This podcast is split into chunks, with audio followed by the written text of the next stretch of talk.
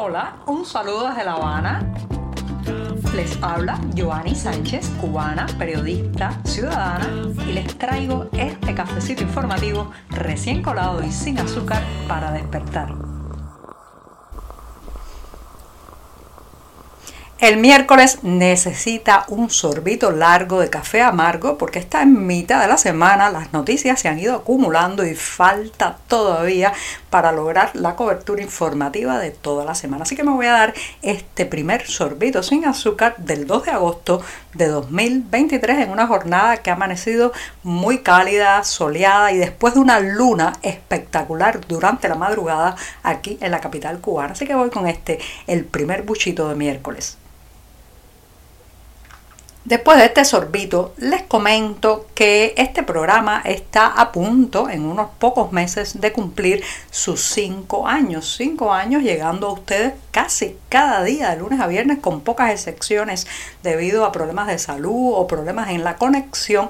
Y mucha gente me pregunta por qué. ¿Por qué el audio se ha convertido, digamos, en el camino más efectivo para llegar a los cubanos dentro de la isla? Sé que a través de las redes sociales, especialmente en Facebook, y en YouTube las transmisiones en video tienden a ser muy atractivas y reúnen también a una gran audiencia. Pero lamentablemente, señoras y señores, eh, digamos que el público cubano, en la audiencia dentro de la isla, tiene unas características muy peculiares que están marcadas no solamente por el deterioro de toda la infraestructura de telecomunicaciones en Cuba, sino también por la censura y eh, por la falta de, digamos, dividendos o recursos económicos para costearse una conexión estable y con ancho de banda a la web. Por eso es muy importante que el podcast, la voz, sea fundamentalmente la apuesta principal de los comunicadores, sobre todo dentro de Cuba, para privilegiar que el oyente final, el consumidor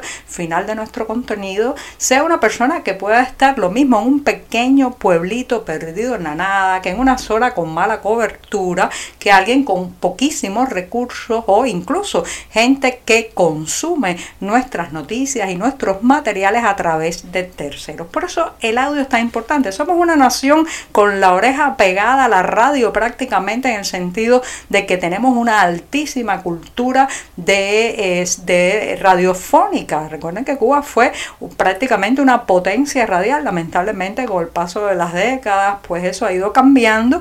Pero esta, esta isla eh, pues es uno de los grandes impulsores y desarrolladores de la radio en el continente latinoamericano. Paralelamente a eso hay que decir que los pocos recursos que tiene mucha gente no le permiten costear el consumo de megabytes que lleva un video, señoras y señores. Por eso mi recomendación siempre a los activistas, a los promotores de alguna, algún proyecto, a la gente que quiere hacerse escuchar y decir sus ideas, apueste por el audio. El audio se puede escuchar en cualquier lugar. Usted va en una guagua repleta de personas, se pone sus audífonos y escucha, no tiene que mirar. Usted está en un campo en la nada con sus bueyes arando la tierra y ahí está el audio para ser escuchado mientras usted realiza una acción que le obliga a mantener la vista pendiente de ciertas cosas. Puede ir escuchando. El audio tiene un poder además de conexión muy grande porque la voz, la voz eh, eh, se hace muy familiar, se hace muy personal. La voz se hace eh, un vínculo, un cordón umbilical entre quien la pronuncia y al que le llega. Por eso yo creo que que la apuesta es el audio por respeto a los bolsillos de la audiencia, por respeto también a los avatares que puede sufrir el oyente en torno a la conectividad y porque es además una magnífica manera de burlar la censura en estos tiempos que vivimos. Sí, basta navegar por las redes sociales y por internet en Cuba ahora mismo y se dará cuenta que todo lo que tiene que ver con la subida o descarga de material audiovisual, video sobre todo, está menoscabado. Evidentemente, a través de la colaboración con los sensores chinos que son expertos en las tijeras. Recuerden que ese país tiene un gran cortafuegos, una gran muralla para censurar contenido a sus internautas. Bueno, parece ser que por esa experiencia el régimen cubano ha podido implementar dentro de la isla filtros y eh, muros para eh, complicar el consumo de material en imágenes, en video. Por tanto, una manera también de saltarse esa censura, de abrir una ventana allí donde la puerta está cerrada, es utilizar el formato de audio. Seguiré, seguiré con mi podcast y pronto soplaré las velitas del quinto aniversario de este programa.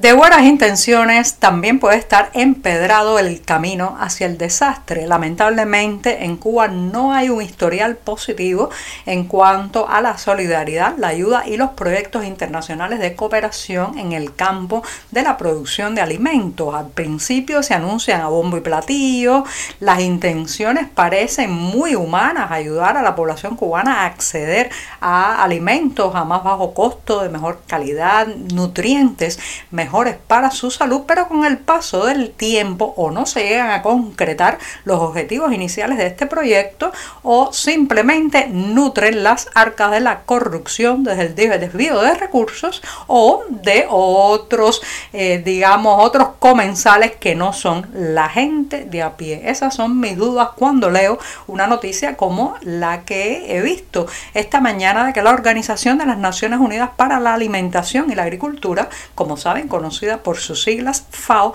donó los materiales necesarios para la rehabilitación de 20 naves avícolas en la provincia de Pinar del Río. Ya saben que en septiembre del año pasado ese territorio, el más occidental de Cuba, fue duramente golpeado por el huracán Ian y todavía hasta el día de hoy la mayor parte de la infraestructura, sea habitacional, o sea, en viviendas o en industria, sigue en el suelo porque no ha podido revitalizarse. Esta vez la FAO ha donado la estructura, o parte de la estructura para levantar estas granjas avícolas con la intención no solamente de producir carne de ave, huevos, sino también de dar trabajo a las personas que se han quedado sin ingresos en esas grandes zonas de Pinar del Río afectadas por el huracán Ian. Yo me pregunto en unos meses, cuando pase la fanfarria informativa y triunfalista de los medios oficiales, si esto va a ayudar a abaratar el costo del huevo en Cuba, si va a hacer que más personas puedan acceder a comer su revoltillo, una tortilla de huevos, o si acaso esas personas que están siendo contratadas para las futuras granjas avícolas podrán mantenerse ellas y a sus familias con el sueldo que ganen en esos lugares. Lamentablemente la historia de la industria avícola cubana es una historia de descalabro, una historia de caída, una historia de desastre, sí, de desastre, como decía al inicio, empedrado también con las buenas intenciones de los organismos internacionales. Si hay un comercio que es sinónimo de miseria en Cuba, ese es el comercio racionado, ¿sí? las llamadas bodegas del mercado racionado que bueno, han acompañado tristemente a los cubanos por más de seis décadas controlando, dividiendo las cuotas de comida que pueden ingerir, también entregando a precios que antes eran un poco más subsidiados, pero que ahora han ido subiendo. Productos que tienen una dudosa calidad, una restringida cantidad y que además, bueno, pues a veces oscilan en su suministro, como es ahora en que en muchas familias cubanas siguen esperando que lleguen eh, los productos como el arroz, el azúcar y el café, ni hablar a las bodegas. Bueno, pues déjenme decirles que a pesar de la miseria que se respira en estos locales, son fuente también u objetivo también de los delincuentes que asaltan estas bodegas para robar lo poco que tienen. ¿sí? En el caso de la provincia de Santi Espíritu, en el centro de la isla, unas 10 bodegas de ese territorio han sufrido robos con fuerza. Y eh, se ha detectado que en muchos de los casos los ladrones estaban relacionados con personal administrativo, empleados de estos locales, así en componenda, en confabulación, en complicidad entre los criminales y los propios trabajadores de la bodega que, bueno, pues terminaron afectando a los clientes, vamos a llamarlos así, aunque realmente son usuarios de estos comercios del mercado racionado. Ahora, ¿qué se llevaron estos ladrones? ¿Cuáles son los productos con los que más cargaron? Arroz, granos, azúcar, café, aceite carne y otros insumos, o sea, las pequeñas cuotas de la miseria que la gente estaba esperando ávidamente cada mes. El régimen cubano nos ha secuestrado tantas cosas que incluso ha intentado secuestrarnos a José Martí. ¿sí? La historia oficial que se enseña en las escuelas nos muestra a un hombre muy esperpéntico, muy en, digamos, en trazos gordos, muy en blanco y negro, tratando de acomodarlo al discurso oficial cubano. Sin embargo, detrás de esa, digamos, máscara impuesta por la versión oficial hay un hombre sensible, un poeta, un liberal, un demócrata, un tremendo periodista. A ese José Martí, humano, sensible, a sus intimidades y a su vida secreta, se acerca la obra Hierro del grupo Argos Teatro, que por estos días no solo se está presentando en la ciudad de Miami, Estados Unidos, sino que está arrancando larguísimas ovaciones del público. ¿sí? Argos Teatro ha presentado esta obra y la tendrá en cartelera hasta el próximo 6 de agosto y en ella, bueno, pues como decía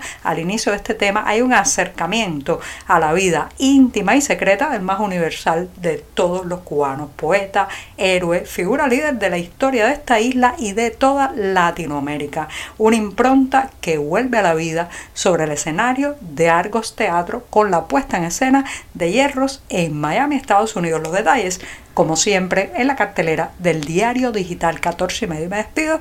Hasta mañana jueves. Muchas gracias. Por hoy es todo. Te espero mañana a la misma hora. Síguenos en 14medio.com. También estamos en Facebook, Twitter, Instagram y en tu WhatsApp. No olvides, claro está, compartir nuestro cafecito informativo con tus amigos.